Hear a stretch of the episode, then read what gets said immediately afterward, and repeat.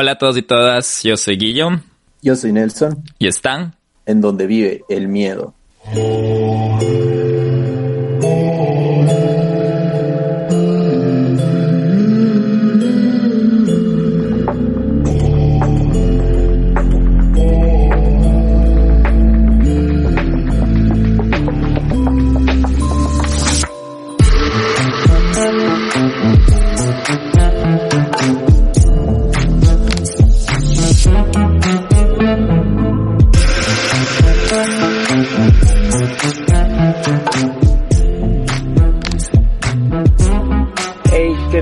Chicos? ¿Cómo están? ¿Qué tal chicos, chicas? ¿Cómo les va? Estamos en un capítulo especialísimo con un toque diferente, con algo que pasó hace reciencito, unas cosas de locos, pero bueno, Guillo, ¿qué tal? ¿Qué tal? ¿Qué te parecieron las camisetas? ¿Qué te parecieron las cosas que están pasando en donde vive el miedo con nuestros Patreon?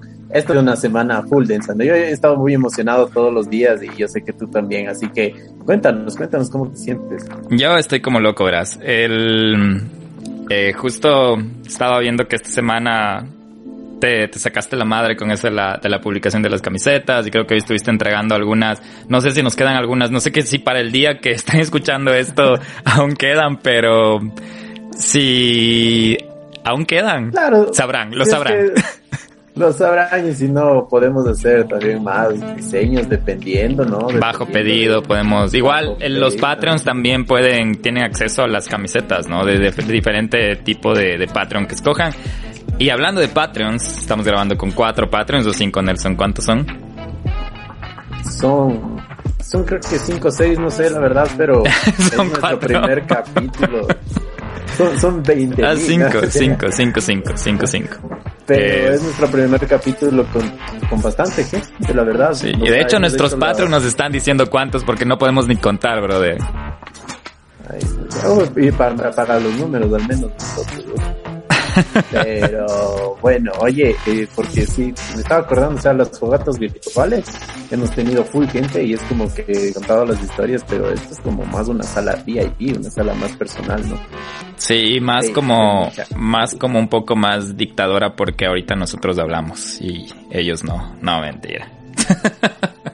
Em, también durante este capítulo van a haber sorpresas, pueden escuchar algunas voces por ahí diferentes que también van a opinar y son parte de esto. Y si ustedes también quieren ser parte de un Patreon, eh, bueno, tienen que seguir las recomendaciones. Tenemos algunos en vivo y también si no, sigan en nuestro link en la biografía de Instagram y ahí está la información de cómo pueden ser parte de una experiencia adicional, una experiencia diferente en donde vive el miedo, Guillo. Y si no son Patreons, igual están escuchando esto, pero um, háganse Patreons. No, mentira, no les queremos ya solo molestar en la parte del Patreon, pero um, sí, eh, hoy vamos a grabar un capítulo de crimen, un capítulo que te soy sincero, estoy un poco nervioso porque es la primera vez que grabamos con cinco Patreons, que es básicamente nuestro público, ¿no?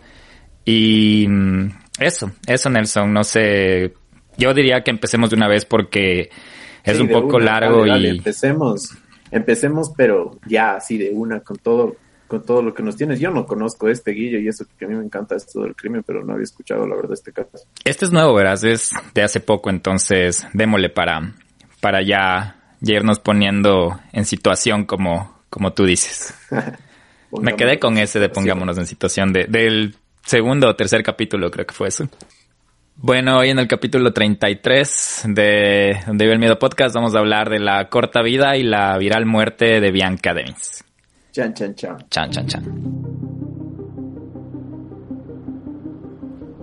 Bianca tenía 17 años y estaba emocionada por comenzar su vida. Luego, las fotos de su brutal asesinato comenzaron a aparecer en Instagram. Y antes, antes de continuar con la historia, quiero preguntarte y puedes responder o no puedes responder. ¿Tú cuántas cuentas de Instagram tienes? ¿Solo una o tienes dos, tres, cuatro, así una como que incógnito? Sí, sinceramente tengo tres. Tres. Tres cuentas de Instagram. Y el OnlyFans fallido. y el OnlyFans que nunca funcionó. O, el, o esa, una de las tres cuentas es el OnlyFans que está pronto a salir. Puede ser. Puede ser, puede ser. O sea, no, pero en serio, tengo tres y, he visto que creo que Instagram te deja tener hasta cinco o algo así. ah, sí. La verdad. No tengo idea, pero bueno. Te preguntaba esto porque para empezar quiero hablar de cómo Bianca usaba las redes sociales. Y Bianca me parece que tenía tres nombres de Instagram. Y así quiero empezar porque ella no solo estuvo en Instagram, estuvo en diferentes tipos de redes sociales. En Instagram ella era Esti, la princesa gótica, Lolita, haciendo pucheros y acicalándose junto a esposas en forma de corazón, pistolas de la marca Louis Vuitton y Hello Kitties atadas y amordazadas. Ella también era B, GTFO, la chica normal, la que molestaba a su hermana en las fotos de Navidad, que se ponía pasadores de color pastel, y también tenía otra cuenta que se llamaba Oxycontin. En esta era la reina adolescente de la oscuridad, de ojos adormecidos y de rodillas magulladas con faltas cortas a cuadros y converse, fumando y poniendo los ojos en blanco mientras su mundo colapsaba a su alrededor. En Tumblr era Switchblades, en 4chan era Oxy, en Snapchat era Virgo Venus y en Discord era Vía. Las personas que lo amaban la llamaban Vía o I. Aquellas que lo odiaban, en su mayoría hombres, en su mayoría extraños, la llamaban puta electrónica, puta con trastorno de límite de personalidad, o rosti, que es una jerga para una mujer sexualmente activa dentro de estas comunidades. Debido a que creció en Internet donde estos insultos son la moneda de cambio de los crónicamente aislados, había aprendido a no importarle tanto esto.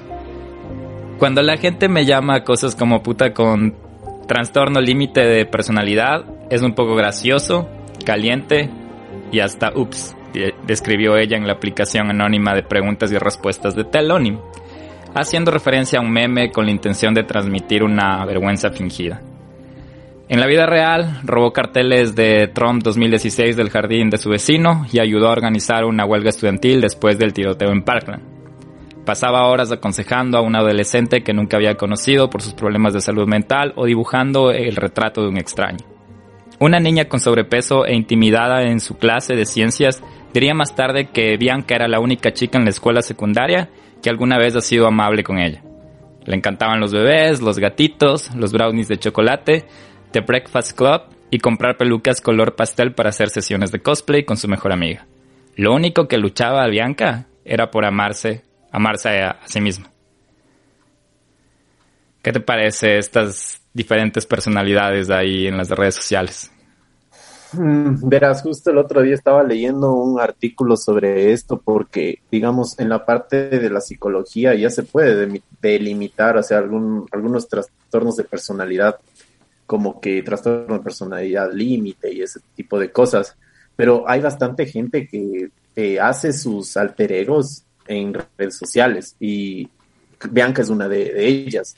Hay gente, por ejemplo, no sé eh, si algunos han escuchado lo que es el Second Life, que es que prácticamente tú te puedes hacer un avatar, incluso a veces hasta te mandan de deber hacerte un avatar en Second Life y hay gente buena, pero también hay gente mala, también hay gente que te incita a hacer otras cosas. Entonces, eh, es como tratar de vivir una vida que no existe, porque obviamente es una vida virtual, eh, que a veces te puede generar dinero, pero que también te puede, eh, te expone, te expone a todo el mundo, así como lo hemos hablado en los capítulos de, la Deep Web y del Internet y de todo.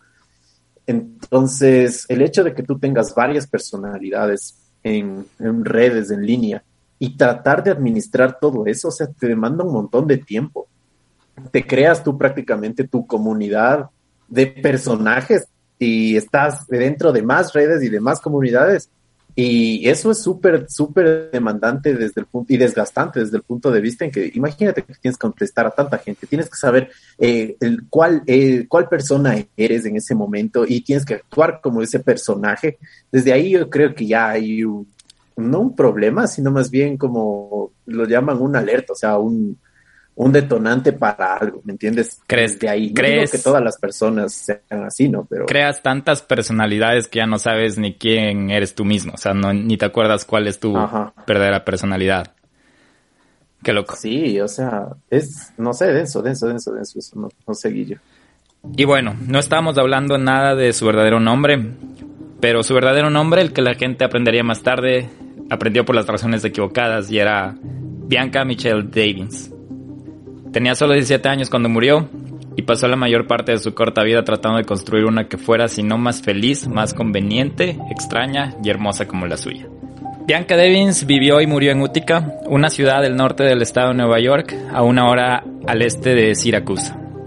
Utica tiene una población de aproximadamente 66 mil habitantes, sufrió una importante recesión económica junto con otras ciudades durante mediados y finales del siglo XX, y aún no se ha recuperado por completo. Es bastante bien conocida por el hockey universitario, su gran población italiana y su tasa de criminalidad relativamente alta. Ahora te voy a hablar de su madre Nelson Kim, y acuérdate ese nombre porque ella es prácticamente quien relata la historia de, Bianca. Kim era ex gerente de recursos humanos y nómina. Creció a pocas cuadras de donde vive ahora. Quedó embarazada de Bianca cuando era una joven de 17 años en la escuela católica, mientras estaba saliendo con su ex, Mike, que ahora es mecánico. Cuando Kim descubrió que estaba embarazada estaba aterrorizada, pero nunca hubo duda sobre si continuaría con el embarazo. Mi mamá siempre dijo que sabía que quería ser mamá, dijo. Es todo lo que siempre quise hacer y siempre me sentía así también. Bianca nació el 2 de octubre del 2001 y Olivia, Olive, la hermana menor de Bianca, llegó dos meses después. Bianca adoraba a su hermana menor y era muy protectora con ella. Kim dice que incluso mientras estaba embarazada de Liv, Bianca mostraba con orgullo la foto de la ecografía y le llamaba Ladybug, que en español sería como mariquita. En 2010, Kim y Mike se separaron por primera vez. Mike era emocionalmente abusivo, alega, y la policía de Utica dice que Kim presentó múltiples quejas por incidentes domésticos. A medida que Bianca, la defensora autoproclamada de Kim, crecía, ella soportaba cada vez más la peor parte de su ira, según Kim. Mike se fue definitivamente en 2015 manteniendo poco contacto con Bianca. Kim también dijo que Bianca se sintió aliviada por la partida de su padre, pero también se sintió abandonada por él. Cuando él estaba en su vida era un buen padre, dijo Kim. Cuando no lo estaba, no lo estaba. Él estaba fuera. Tanto la mejor amiga de Bianca, Jana Murray, como la madre de Gina confirman esto. Según Kim, la lucha de Bianca con la enfermedad mental comenzó cuando ingresó a la escuela secundaria en Notre Dame Junior Senior High School y aunque había experimentado ansiedad por separación en tercer grado, había sido relativamente extrovertida y popular hasta que llegó a la adolescencia. Momento en el que simplemente perdió el interés en todo, dijo su madre. Aunque Bianca sabría a unos pocos que compartían su amor por el anime, o el dibujo o la aplicación japonesa de canto virtual llamada Vocaloid. La mayoría de las personas que la conocieron en la escuela secundaria o preparatoria le veían como tímida y ansiosa. Kim dice que llevó a Bianca a una serie de terapeutas, la mayoría de los cuales no pudieron ayudarla. Ella dice que fue la dificultad de Bianca para navegar por el sistema de atención de salud mental, lo que al final la llevó a decidir estudiar psicología cuando vaya a la universidad. En noveno grado, Bianca se transfirió a Thomas R. Proctor High School, una escuela pública con más de 2.700 estudiantes, porque su familia ya no podía pagar la matrícula de Notre Dame después del divorcio. A pesar de su apariencia llamativa y su estatura de 1,77, Bianca no era conocida como una persona de las chicas populares. No era la guapa, bronceada italiana con el pelo oscuro, que es la belleza estándar en el norte del estado de Nueva York, dijo Mae Cicaldone, una fotógrafa local que fue la mentora de Bianca. Aquí, más gente la veía diferente como ¿qué le pasa a esa chica? Una persona que sintió lo contrario fue Derek Ward, un tipo de Robert Pattinson tatuado y de voz suave que trabajó durante un tiempo en una empresa de plásticos en Utica. Ward y Bianca comenzaron a salir en su primer año. Podría decirle cualquier cosa, probablemente fue la mejor terapeuta que he tenido, dijo Ward. A medida que avanzaba su relación, también se unieron a través de su caótica vida familiar. Aquellos en Útica que conocían a Bianca dijeron que era una amiga solidaria y de buen corazón, pero también descubrieron su comportamiento como ocasionalmente errático. Algo de eso era ligeramente excéntrico, incluso encantador, y podría atribuirse a las peculiaridades de un adolescente poco convencional como su afición por cortarse todo el cabello y teñirse por capricho o correr por Walmart con un cubrelámpara puesto en la cabeza. Sin embargo, parte de ella era preocupante. Los amigos de Bianca dicen que tenía una tendencia de mentir sobre detalles menores de su vida, explicando a un amigo de la escuela secundaria que era judía y en el espectro del autismo, o según su exnovio, afirmando que tenía ascendencia cubana y asiática. Devon Barnes, amigo de Ward, del novio del exnovio de Bianca, Dice que Bianca se había vuelto paranoica acerca de que Ward hablara con otras chicas y que Ward y Bianca peleaban con frecuencia. Su relación terminó cuando ella cortó abruptamente todo contacto con él, convirtiéndolo en fantasma. a él y a sus amigos sin explicación, y desapareciendo de la escuela durante semanas.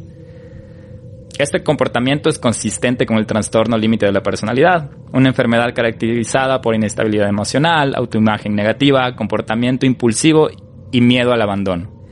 Si bien Bianca no sería diagnosticada con trastorno límite de la personalidad hasta 2008, en la escuela secundaria su enfermedad mental había llegado al punto en que ya no estaba dispuesta a salir de casa. Alrededor de este tiempo, un terapeuta diagnosticó a Bianca con un trastorno de estrés postraumático que fue provocado por ruidos fuertes y gritos. Para cuando estuviera lista para ir a la escuela, tendría un ataque de pánico y diría, no puedo hacerlo. Eso también testificó Kim. O terminaría en la oficina de la enfermera y tendría que volver a casa, agregó. En 2017, a mediados del segundo año de Bianca, Kim decidió inscribirla en un programa de tutoría en casa. Atrapada en casa todo el día, Bianca comenzó a retirarse aún a su mundo en línea. Ella siempre estaría en su teléfono, dijo Gianna Murray, una de las pocas personas con las que Bianca tuvo contacto durante este tiempo. Como si trajera gente en su teléfono, supongo que ella no sabía cómo interactuar, también dijo Jean. En Tumblr, creó elaboradas identidades para ella que variaron ampliamente en términos de raza, etnia y género. Estas identidades al parecer eran en parte experimentación de chicas adolescentes y en parte como una herramienta de autocomercialización. Ella siempre crearía una persona que se adaptara mejor a con quien está hablando o a la comunidad con la que está hablando para mantenerlos interesados, dijo Yon Shim, uno de los conocidos en línea de Bianca desde hace mucho tiempo. Entonces se sentía como que, oye, tengo una mejor amiga realmente genial con la que puedo identificarme. Pero bueno, la persona que terminó recibiendo la mayor atención fue muy similar a lo que realmente era Bianca. Una chica dulce, tímida y nerd, hermosa y muy, muy triste. Desde ahí, o sea, ya se puede ver que ya tiene un poquito de desfases en la parte de su personalidad y también emocional. O sea, em, a veces eh, ese es otro, otro de los riesgos de las redes sociales, ¿no? Que, por ejemplo, tú haces tu vida tan, tan, no sé, tan fantástica eh, que no ves la realidad y cuando sales a la realidad crees que la realidad se está yendo en contra tuya. Yo creo que la mayoría de personas han pasado un poquito por eso, o sea, bueno, no sé la verdad, no, no quiero tampoco eh, prejuzgar a las personas que, nos están escuchando aquí en el Patreon, pero no sé si alguna vez les ha pasado que ustedes han querido, no sé, subir más fotos o más videos, eh, al, menos los millennials tenemos la tendencia a pasar por eso, ¿me entiendes? A, querer también nosotros ser eh, desde algún punto de vista reconocidos en, redes. Entonces, más aún con estas personas como, como Bianca, que son más jovencitos y que todavía no pueden determinar tampoco, eh, no tienen la madurez necesaria para, para poder eh, hacer que eso no les importe, porque imagínense, están en su casa eh, la mayoría de, los padres dicen, no me sales de casa porque es peligroso, porque te puede pasar este tipo de cosas, porque en verdad es peligroso a veces en algunos lugares. Eh, ahí está el, entorno social de Bianca, que ella vivía en un lugar súper peligroso, entonces quizás sus, no sé, las personas con las que vivía su madre no le dejaban salir por esto, porque sabían que era peligroso. ¿Y qué haces? O sea, te encierras en tu casa en redes. Eh, te puedes encerrar a leer un rato, te puedes, pero te llama la atención también eso, o sea, y esa es también parte de las adicciones que vamos consumiendo los seres humanos y que vamos creando, porque no es que, acuérdense que no es necesario ser adicto a, una droga o al, o al, alcohol, o sea, uno puede hacerse hasta adicto a una piedra, ¿sí? o sea, desde el punto de vista de la psicología, cuando tú te obsesionas con algo, eh, puedes hacer eso. Y a veces la gente, incluso cuando se obsesiona con algo, llega lejos. dependiendo a dónde tú lo, lo, lo canalices, pero Bianca lo canalizó a la parte de las redes sociales. Entonces, ella, ¿qué quería? O sea, ella quería, no sé, más seguidores o quizás una comunidad más grande, pero cuando ella en verdad veía la, topaba la tierra, veía que no tenía amigos, veía que quizás era un poco triste, porque ella se encerró en ese mundo. El mundo de afuera no era lo que ella quería, y eso les pasa ahora a muchísimos jóvenes. Y es triste, ¿no? Es triste que pasen y sucedan muchas cosas como esas. Oye, Nelson, algo que también quería, quería agregar ahí, y también a la gente que nos está escuchando ahorita, que está grabando con nosotros. Yo no sé si te acuerdas cuando tenías esa edad, cuando tenías 15, 16 años, qué vulnerables éramos. Éramos como que, sí, como que, eh, queríamos ser todo, queríamos solo, éramos como unos seguidores, como borregos, así como que, o queremos ser igual a todos, o si queremos ser diferente, queremos hacer notar que somos diferentes, y a veces por tratar de ser diferentes, solo seguimos el mismo juego, ¿no? De esa, de esa cosa. Eh, Denise. Eh, yo verán, quería comentarles así más o menos, dentro de la medicina eh, existen los trastornos psicológicos y psiquiátricos. Entonces, en, en esto de esta chica em, entraría dentro de la categoría de trastorno em, limítrofe de la personalidad o histriónico. Y este trastorno generalmente se asocia a otras comorbilidades psiquiátricas. O sea, es como alguien metabólico, un diabético tiene otras comorbilidades metabólicas. Aquí son otras comorbilidades psiquiátricas. Y en el caso de de lo que escucho y entiendo, es compatible con la comorbilidad narcisista también. Entonces ella tenía como que una enfermedad y una comorbilidad. Y esto generalmente también viene a partir de factores de riesgo como por ejemplo el abuso de sustancias, que no sé si digan más adelante, pero seguramente también lo hacía. O tal vez no estaba eh, documentado o... Sí, qué loco. Es que imagínate, ella estaba viviendo todo esto entre los... En toda su adolescencia, ella no... Que tal vez me equivoco y eso que yo mismo preparé el caso, pero ella no llegó creo a los 18 años. Yo creo que ella llegó hasta los 17, si no me equivoco, o creo que en los 18 ya, ya fue su, su, el detonante donde pareció, pasó su muerte. Pero mm, ahora, con tanta, con, con tanta, como dijiste, como hablabas, es un factor de riesgo, pero también estamos bastante vulnerables y susceptibles a todos estos agentes externos, ¿no? Como las redes sociales o el mismo hecho del prejuicio eh, yo no sé, eso no, no pasaba, no pasaba en mis tiempos, suponte. O sea, mi, mi tiempo era un poco más, en mi época, en nuestras épocas creo de la mayoría que estamos acá, no existía el Tumblr o no era tan común como ahora, no había estas, imagínense, ahora estamos teniendo una grabación virtual, o sea, entonces todo, todo como así como hablamos en nuestro capítulo del Internet, de las cosas y cómo el Internet es una herramienta o las redes sociales o este mundo electrónico es una herramienta, también puede ser como una, una, una amenaza, ¿no? Claro, una, amenaza. Carolina, que está también de nuestros Patreons, dice que nosotros somos del tiempo del hi-fi. Y eso es verdad. Pero, pero igual ahí, o sea, imagínate también en el High Five, yo me acuerdo que había también perfiles que eran medios, o sea, medios picantes, ¿no? O sea, ahí mandaban que, que ni sé qué, que yo y mi novio y sus cosas, o sea, desde ahí es como que eso Bueno, eso nunca me mandaron a mí, Nelson. Yo no recuerdo que me hayan mandado eso. no sé, o sea, sí había de todo. Y, y, de hecho antes había el Latin Chat, o sea. ah, cierto que había el Latin Chat. Y ese Latin Chat era como, como que un chat que tú te podías meter en una sala para poder hablar con cualquier parte del mundo sobre un tema en específico y salía la típica de que, ah, que busco novio soy de Colombia y que busco novio soy de Ecuador. Y, eso, o sea, lo que vemos ahora es solo una evolución de eso, o sea, es, un, paso más allá de esas cosas, o sea, y, y sí es verdad que también eh, las autoridades tratan de mitigar esas cosas, pero cada vez salen más y nuevas. Por ejemplo, esto del Telegram, o sea, para mí, yo, yo, yo había escuchado que es el Telegram porque había escuchado la policía utilizaba Telegram para hablar con los presos en las cárceles porque los chats se borraban. Wow. O sea, yo le conocí al Telegram desde ese punto de vista. Pero ahora veo que hay, hay grupos de ventas, hay grupos de motos. Tú todo conoces por medio de la Deep Web. Sí. y, de hecho, bueno, ya a los Patreons les tengo una sorpresa, los que quieran verlo. oye, ahorita, fresquito.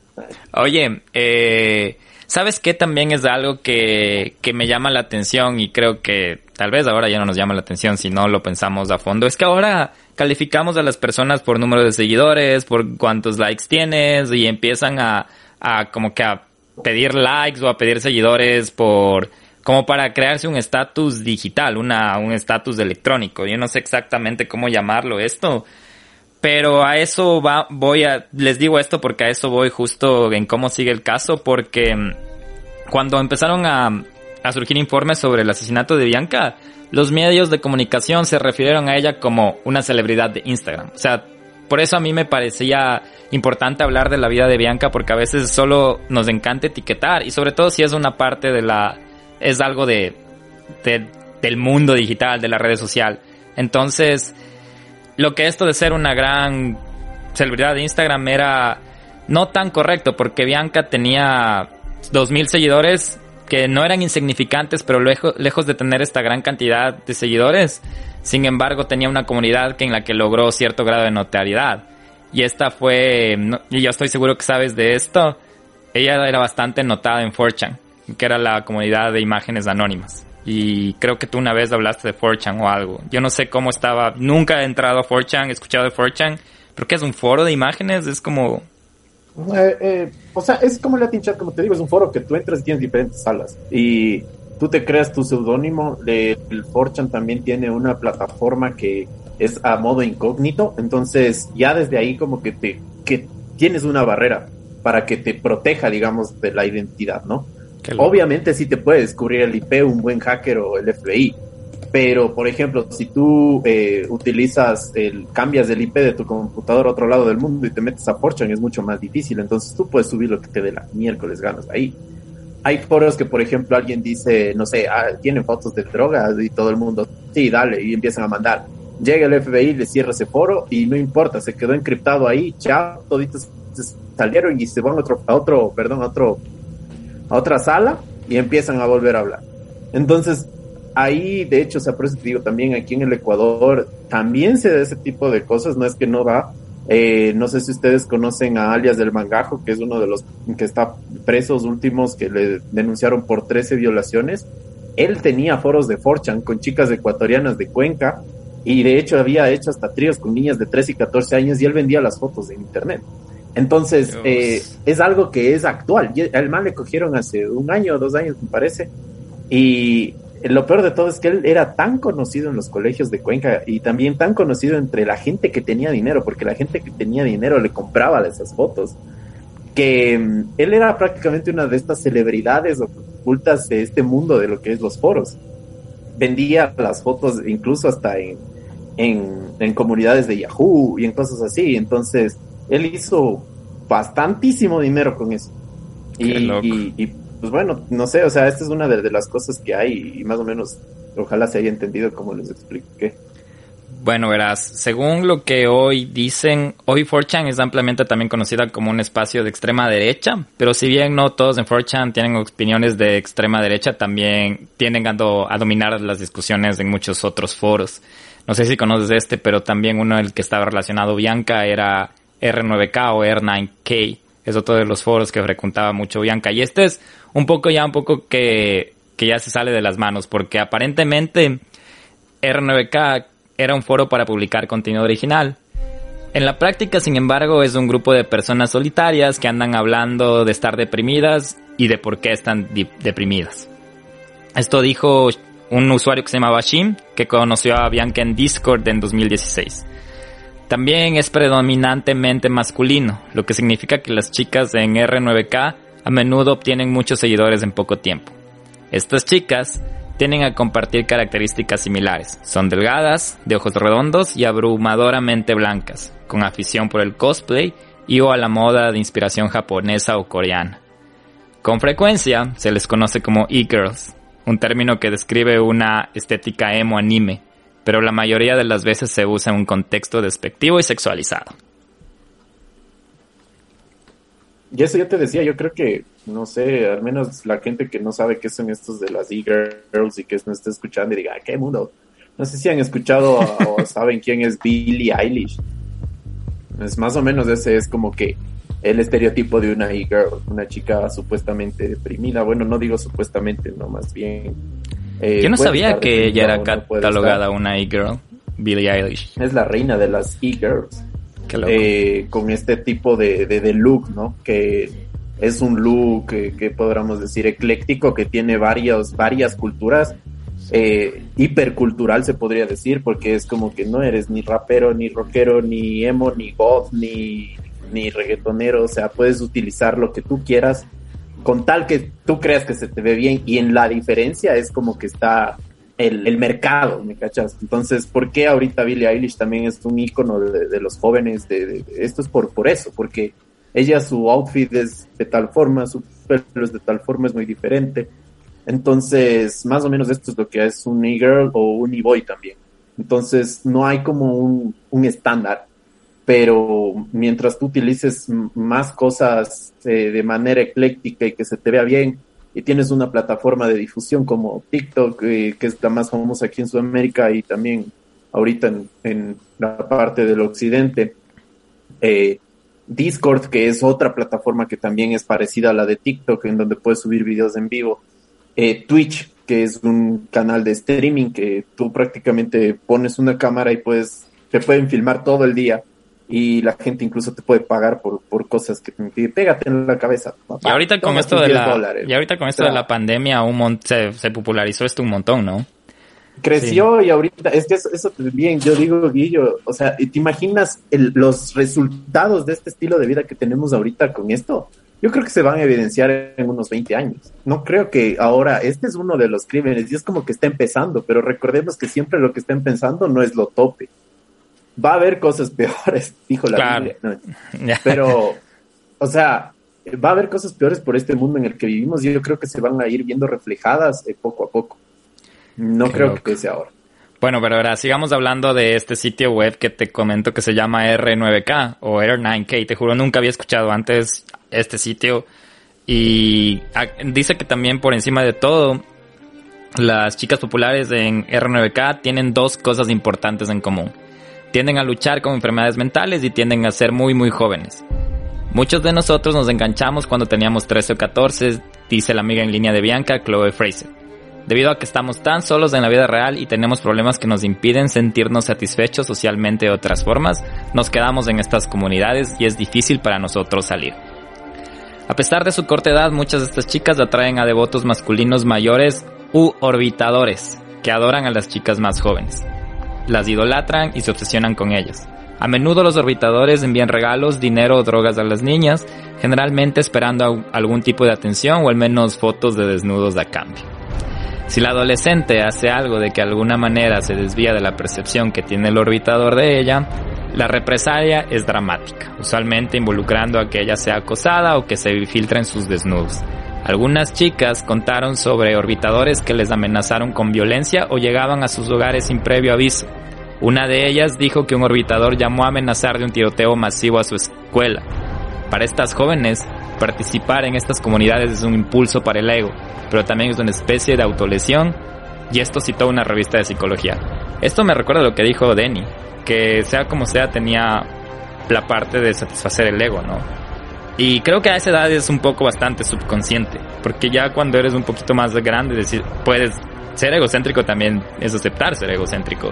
Y en esa época ni sabes que eres egocéntrico, sino que es buscar atención de una manera, no sé, obsesiva.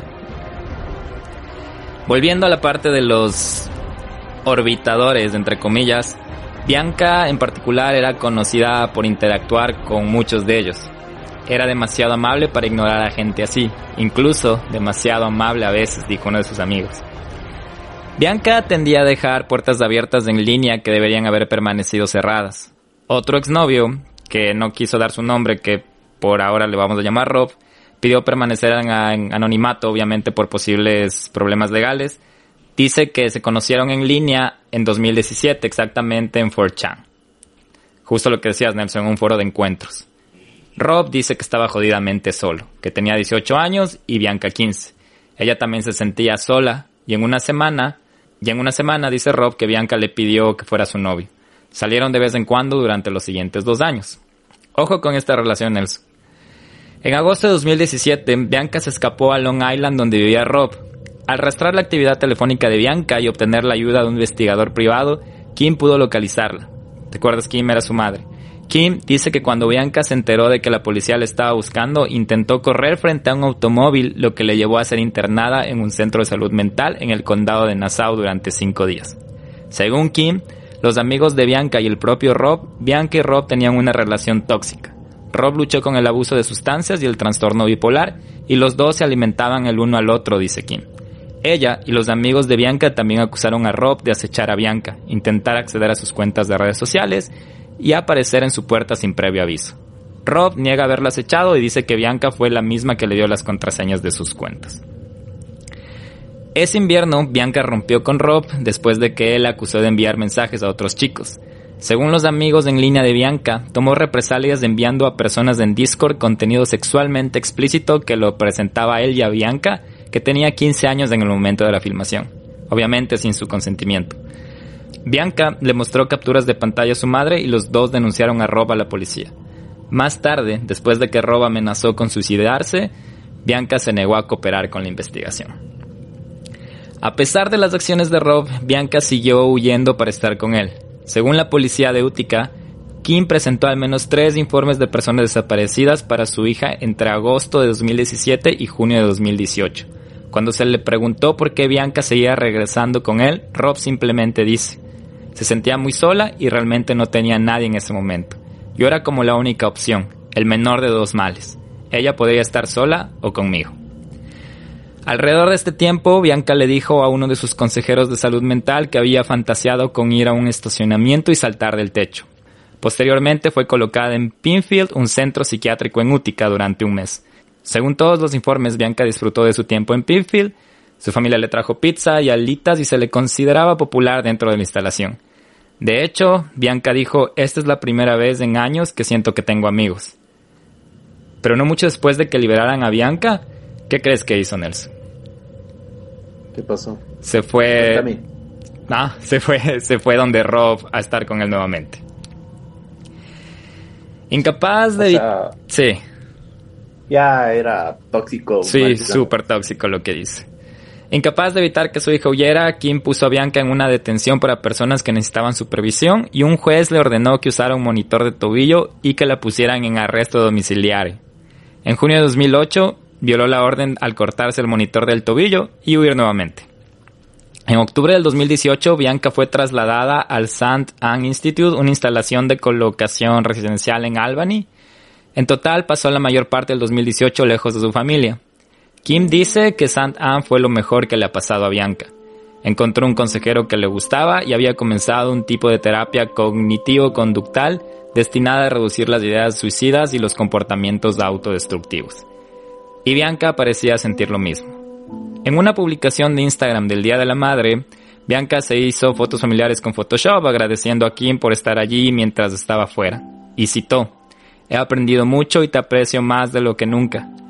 Espero poder hacer que te sientas orgullosa de mí. Estoy haciendo todo lo posible porque te amo. En febrero de 2009, Bianca regresó a Proctor y finalmente se graduó de la escuela secundaria. Según todos los informes, incluido el suyo, la salud mental de Bianca había mejorado exponencialmente. Realmente he estado muy feliz y me he estado yendo mejor en general, dijo en mayo de 2019. Tengo casi 18 años y me miro a mí mismo hace dos años y digo, maldita sea. Tenía muchas ganas de ir a la universidad y finalmente quiso transferirse a una escuela de la ciudad de Nueva York. Ella estaba mejorando, ella estaba mejorando y su vida estaba cambiando, dijo también Kim, la madre de Bianca. Bianca también se había vuelto a conectar con muchos de sus amigos, incluido su exnovio Ward.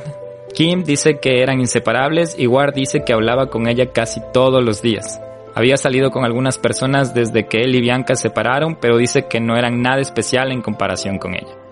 Justo antes de que ella muriera, él planeaba contarle sus sentimientos, pero en cambio, lo último de lo que hablaron fue de los memes del Área 51. Aproximadamente un año antes de la muerte de su hija, mientras Bianca sufría depresión, Kim le dio a Bianca una tarjeta que Kim encontró en su habitación después de su muerte. En la tarjeta, Kim escribió, Si no puedes aguantar por ti, espera por mí. Si eso es lo único que te mantiene con vida, déjame ser tu razón para vivir, porque no puedo vivir sin ti. Bianca había prometido seguir aguantando, seguir luchando, y empezaba a parecer que lo lograría, que todo estaría bien. Luché por ella durante tantos años, durante tanto tiempo, dice Kim, y finalmente estábamos saliendo por el otro lado, agrega. Y luego, y luego él nos la quitó, dice.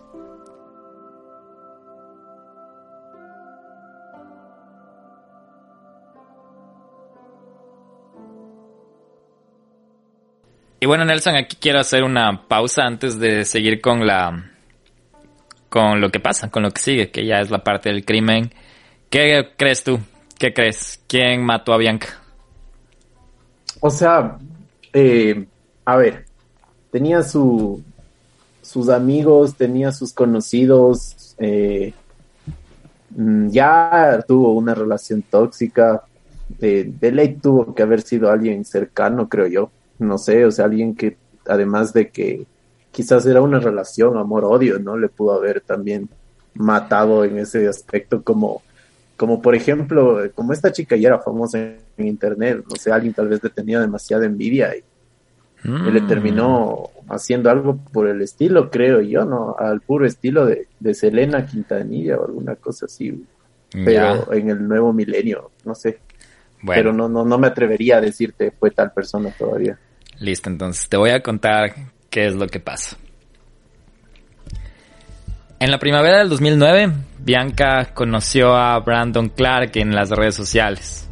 Clark, un joven de 21 años del área de Syracuse, a poco menos de una hora de Utica. Le gustaba el fitness, los juegos y la serie de anime Madoga Mágica. Pero también tuvo un pasado violento y traumático. Cuando él tenía 12 años, su padre mantuvo a su madre como rehén a punta de cuchillo durante 10 horas porque creía que ella lo estaba engañando. El incidente llevó a su padre a cumplir una condena en prisión y según la madre de Clark, después de que la arrestaran más tarde por cargos no relacionados, lo colocaron en un lugar de acogida. Cuando era niño, Clark era un nerd educado en extremo y esto dijo el mejor amigo de la infancia de Clark. También comentó que era obsesivo, como por ejemplo fijándose un montón en Pokémon o lo que fuera el que le llamara la atención. Clark era un niño relativamente normal, dijo su amigo, y que los dos eran cercanos, hasta que se enteró de que Clark había desarrollado una obsesión con Lolicon, manga japonés con chicas jóvenes, y estaba enviando mensajes de texto con una niña de 12 años cuando él tenía 16. Según las capturas de pantalla compartidas con la revista Rolling Stone, él y sus amigos se enfrentaron a Clark al respecto. Créanme, es mejor que no se preocupen por la mierda que hago o pienso hacer, porque no les gustará lo que ven, respondió Clark. Después de eso, su mejor amigo nunca volvió a hablar con Clark. Cuando Kim, la madre de Bianca, conoció a Clark, le encontró encantador y educado. Incluso se abrió con Kim y le contó cómo había pasado su niñez jugando al pinball a través del sistema de cuidado de crianza. Entonces, cuando Bianca le dijo a su madre que iría con Clark a un concierto de Nicole Dolan Ganger en Transpecos, un pequeño local en Queens, Kim no vio ninguna razón para decir que no, siempre que Clark dejara a Bianca en casa. Bianca estaba emocionada, este era el primer concierto al que le habían dado permiso para asistir sola. Según todos los informes, Bianca había sido extremadamente clara con Clark sobre la naturaleza de su relación. Lo único que era un poco extraño es que Clark ocasionalmente se refería a sí mismo como el novio de Bianca, lo que Bianca le había dicho que definitivamente no lo era. Tenía 17 años y se estaba preparando para ir a la universidad. Ella no quería una relación, dijo Chloe, la amiga de Bianca. También dijo que se había quejado de los mensajes obsesivos y espeluznantes de Clark, pero nadie vio esto como algo particularmente inusual. Estos mensajes, dice Chloe, son muy fáciles de ignorar después de recibir tanto. Y eso es verdad, ¿no? Que a veces nunca pensamos que esas amenazas se van a ser ciertas, ¿no? Se suponía que el 14 de julio del 2009 iba a ser así. En las primeras horas de la mañana, Bianca debía llegar a casa, caminar de puntillas por la sala de estar, meterse en la cama de la pequeña habitación que compartían con su hermana y quedarse dormidas junto a parches de nubes y rosas y también obras de arte inspiradas en el anime que había pintado en su pared. En cambio, así es como fue. A las 6 y 3 am se publicó un mensaje en el servidor de Bianca en Discord lo siento cabrones, van a tener que encontrar a alguien más para orbitar. Decía el mensaje junto con una foto de una mujer joven de cabello oscuro con delineador de ojos y una camiseta negra sin mangas, con el cuello brutalmente cortado y la cara salpicada con sangre. A primera vista sería fácil confundir la imagen con una producción de slasher de bajo presupuesto y de hecho muchos en el servidor asumieron inicialmente que eso era lo que era, una imagen falsa. Erika, una amiga en línea Bianca dijo, no tuve una reacción inmediata, pensé que era literalmente sangre. Se refirió así a las derropilantes imágenes publicadas en línea. Según las capturas de pantalla del chat, alguien hizo una búsqueda de imagen inversa y preguntó de dónde era la foto. Durante las siguientes horas, los amigos de Bianca se apresuraron a averiguar qué estaba pasando. Poco a poco un retrato de la noche comenzó a emerger. En el concierto, Bianca y Clark se habían encontrado con una tercera persona, un tipo que se llamaba Oipu, y era una presencia desde hace mucho tiempo en los foros. Él y Bianca habían sido parte de la misma comunidad en línea, pero sus amigos creen que fue la primera vez que se conocieron. En capturas de pantalla de Discord con un amigo, ella habla sobre él esa noche con términos de colegial. Huele tan bien, jajaja, escribió. Es perfecto, estoy enamorada, también escribía. Según la policía, Bianca besó a Oipu mientras Clark iba a buscar papel de seda. Clark aparentemente había presenciado el beso y nadie había sabido nada de Bianca desde entonces. En las capturas de pantalla de Discord de esa mañana, Oipu dice que Clark era desagradable y combativo y que Bianca le había dado su primer beso. A las 7.21 am, una hora después de que Clark publicó la foto, comenzaron a llegar llamadas al Departamento de Policía Erótica de todo el país, informando que habían publicado una imagen perturbadora de una mujer que se llamaba Bianca Michelle Devins en Discord. Esto relató un teniente del, área que se, llamaba, se llama Brian Cromato. El departamento también recibió llamadas de familiares de Clark que habían encontrado una nota de, de suicidio en la casa de su tía. Clark también había publicado imágenes y mensajes alarmantes en su historia de Instagram, incluida una imagen del brazo ensangrentado de una mujer con la leyenda Lo siento Bianca. La madre de Clark contó que en algún momento durante la noche él envió un mensaje en Facebook diciendo, Lo siento mucho mamá, te quiero. Aproximadamente a las 7 y 30 am, un operador del 911 recibió una llamada de Clark. Le dijo dónde estaba ubicado. Poe Street, un callejón sin salida, a una milla de donde Bianca había ido a la escuela secundaria. Clark le dijo al despachador, a la persona que contestó, que había cometido un asesinato suicidio y que era un donante de órganos antes de decir, tengo que hacer la parte del suicidio, del asesinato suicidio y colgar. Según la policía, llegaron unos minutos más tarde para encontrar a Clark tirado sobre una lona verde, un pequeño incendio ardiendo a unos metros de distancia, donde había destruido su computadora portátil y su disco duro. Había pintado con aerosol las palabras que nunca me olvides en el suelo y estaba transmitiendo en vivo a sus seguidores de Instagram. Luego, Clark procedió a cortarse la garganta antes de tomarse una selfie, que agregó a su historia de Instagram.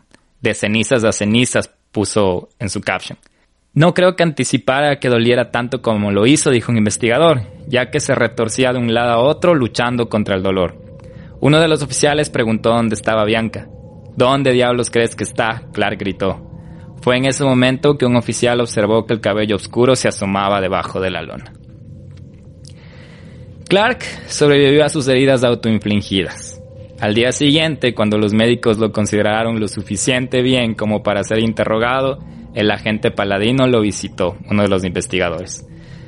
Paladino especula que el presunto crimen de Clark, combinado con la evidencia de que alguien había publicado en Discord e Instagram, envió el único mensaje que quería transmitir.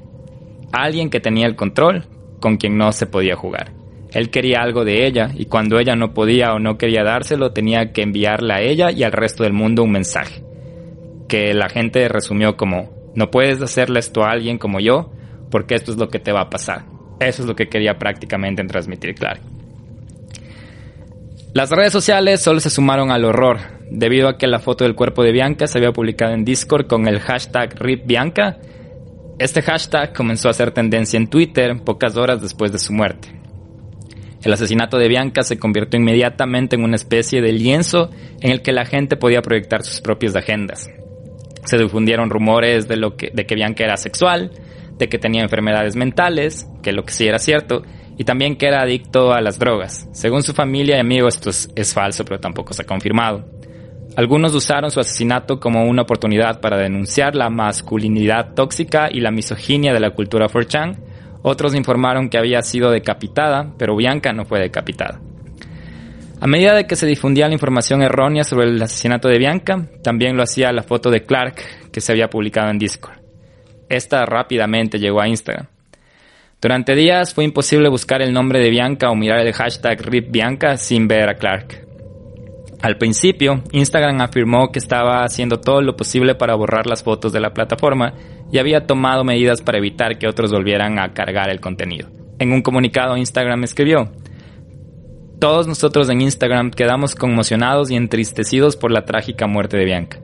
Continuamos nuestro trabajo para evitar que esto vuelva a suceder y estamos colaborando con varias instituciones académicas y de investigación para detectar mejor las imágenes y videos dañinos. Durante semanas, la gente en Internet pareció sentir un placer sádico al obligar a los miembros de la familia de Bianca a ver la foto. Alguien lo publicó como comentario debajo de la foto de perfil de Kim, su madre, en Facebook. Ward, el exnovio de Bianca, todavía tiene pesadillas sobre la foto. A veces empieza a soñar despierto y se da cuenta de que es lo último que se le viene a la cabeza. Salió con una chica después de la muerte de Bianca, una relación que terminó rápidamente. Ward decía que le costaba y cuando se acurrucaba y decía esto no se siente bien porque sabía quién quería que él esté a su lado, dijo. En los medios muchos se apresuraron a atribuir la muerte de Bianca a los peligros de encontrarse con extraños en Internet, una narrativa que Kim su madre detestaba porque dijo, si Bianca y Brandon se conocieron en Internet es porque estamos en 2019. Así es como se conoce a la gente.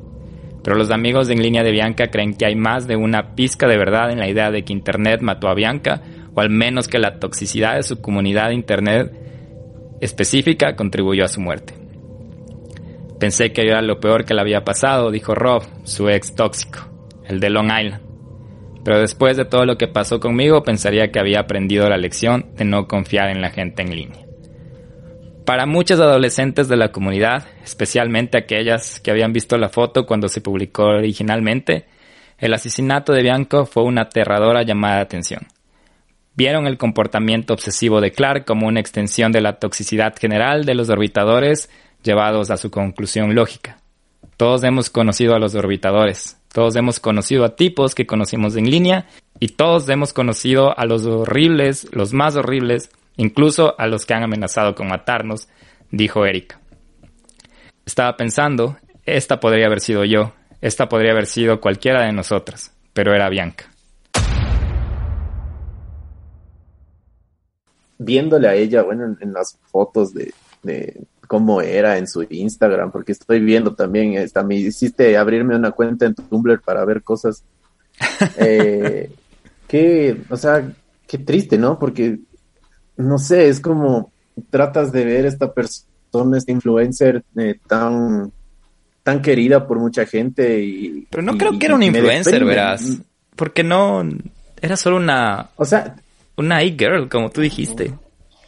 Pero, o sea, tenía bastante gente, bastantes seguidores, según lo que vi. O sea, tenía bastante gente que, quería estar con ella, o sea, que quería conocerle, por lo menos, porque era como una especie de.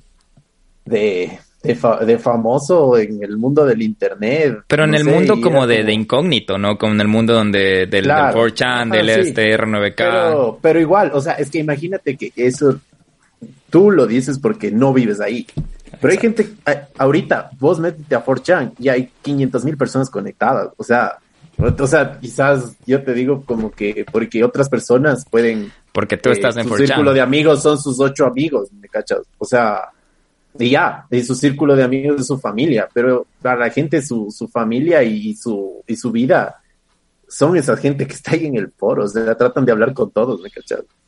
O sea, y se conocen así, es como poniéndonos desde el punto de vista un poquito más dentro de la mente de Bianca y dentro de la mente de la gente que le conocía. A mí me deprime ver cómo esta chica terminó así, o sea, horriblemente asesinada por un man que estaba loco, que tenía unos pensamientos tan imbéciles y que ella, a pesar de que ya cuántas veces eh, pudo haberse evitado. O sea, también fue parte de, estar en donde no debía, ¿me cachas?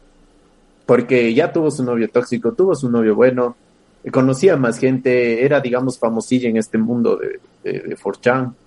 Y, se, y, se, y se creó una vida que es lo que ella quería, ¿no? Entonces, qué loco. Es como que decía ahí justo que puede ser ese debate de que si fue o no víctima del Internet, pero... ¿no? sé no sé. Es como, por ejemplo, ahorita de lo que estoy estudiando, eh, me dicen que el Internet se está haciendo, o sea, eh, entrópicamente y complejamente tan grande que está siendo prácticamente una nueva ciencia, ¿me cachas? Entonces, eh, para que un tipo de ciencia, una rama de la ciencia subsista, tiene que haber un montón de, de, errores y de aciertos. Y eso es lo que está haciendo el Internet ahorita en este mundo. O sea, eh, desde los últimos 20 años acá, el Internet se ha multiplicado, pero, o sea, exponencialmente denso, o sea, de pasar a ser una bola ahorita, son millones de millones de bolitas en, en todo el mundo y, tienen que haber errores y aciertos y, pues como tú lo dices, es una víctima, una víctima de, de, esto, ¿no? Pero de algo que no va a parar, o sea, yo creo que esto no va a parar, como te dije desde antes. Bueno, Nelson, déjame contarte de la sentencia del, del querido Brandon Clark. Resulta que Clark se declara inocente de asesinato en segundo grado el 29 de julio de 2019. Ya más tarde fue acusado de promover el contrabando en la prisión después de que los agentes penitenciarios encontraron una navaja construida con un cepillo de dientes afilado en su celda. Según Kim, nuevamente la madre de Bianca, escribió una carta a un amigo en esta época en la que le vio presumir y notando cómo se sentía al matar. Esta carta, según los informes, explicaba su motivo. No podía soportar la idea de que ella saliera de su vida. El 10 de febrero del 2020, antes de su juicio, cambió su declaración de culpabilidad. Cuatro días después, el video que Clark tomó de Devins se anunció públicamente en contra de sus deseos. La existencia del video afectó significativamente las afirmaciones de Clark de que se desmayó y se olvidó de los detalles de su muerte. este... Su sentencia estaba programada para el 7 de abril, pero se retrasó debido a la pandemia de COVID-19. El 2 de junio presentó una notificación para retirar su declaración de culpabilidad, alegando que su abogado le había fallado. Se le negó debido a, su admisión de culpabilidad.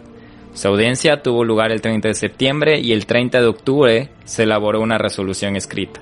El 16 de marzo del 2021, hace un mes, Clark fue sentenciado a 25 años. Kevin Devins y su familia han presentado a cada una de las se han presentado a cada una de las audiencias de Clark y han solicitado la pena máxima para él. Quieren cambiar de 25 años a cadena perpetua.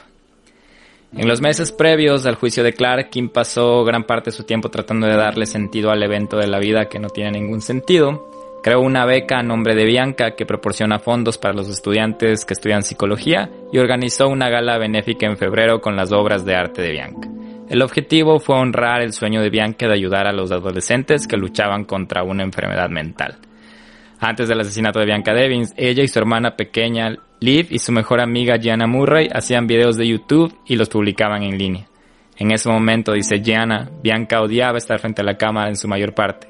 Fue ella quien filmó los otros dos videos. Pero Bianca aparece en un video cuando tenía unos 11 años.